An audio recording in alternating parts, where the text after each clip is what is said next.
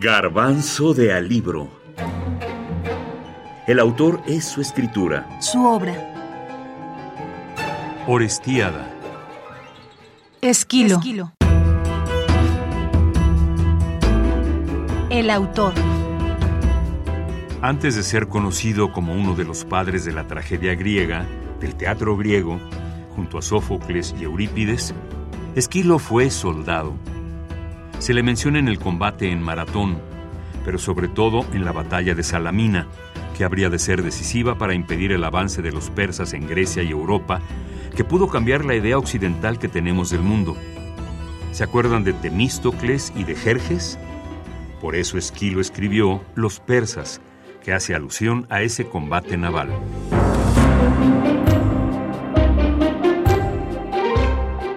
Hay quienes hablan del síndrome de Esquilo. En una visita al oráculo de Delfos, Esquilo recibió una advertencia sobre su trágico destino. Este le pronosticó que para su muerte le caería una casa encima. Otros argumentan sobre un dardo venido del cielo. Ante esta situación, decidió por miedo a que se le derrumbara un techo, que viviría desde entonces y en adelante a la intemperie. Así fue, hasta que en un día del 456 a.C., paseando por el campo, Esquilo recibió el impacto de una tortuga en plena cabeza, arrojada por un águila que sobrevolaba el cielo. La primera pieza acabada del arte de representar antiguos mitos, con las cualidades teatrales y con la finalidad de mover las pasiones de los espectadores por medio del logos trágico, es decir, el género de la tragedia, corresponde íntegramente a Esquilo. Los persas es la pieza más antigua conservada de manera completa. Contiene ya los rasgos de la herencia poética y de la proyección del sentido de lo trágico.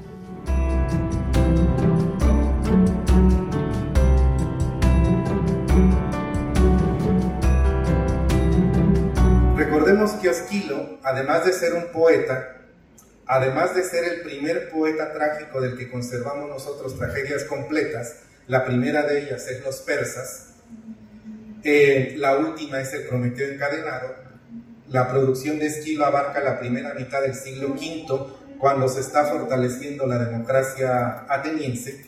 Además de poeta, Esquilo fue soldado, participó en las batallas de Maratón y de Salamina, luchó contra los persas, luchó como él celebra en los persas, celebra de manera mesurada, celebra esa victoria de los griegos y celebra también la derrota de los persas porque han podido librarse de el yugo que podía significar la barbarie sobre estos griegos en aquel siglo V.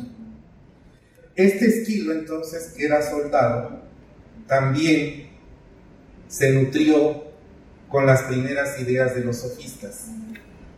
También, y por eso está el Prometeo encadenado, que tiene mucha, mucho de sofística, eh, pero ya es el último esquilo.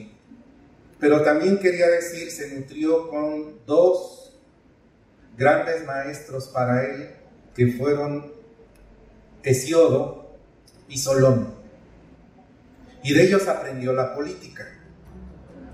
Ese invento también griego. Doctor David García Pérez, director del Instituto de Investigaciones Filológicas de la UNAM.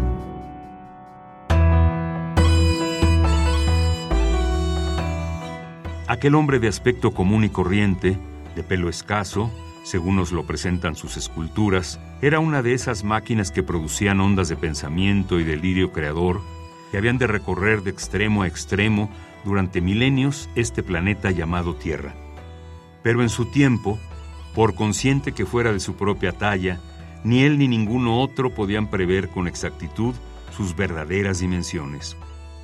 La tragedia acababa de nacer. Ismail Kadaré.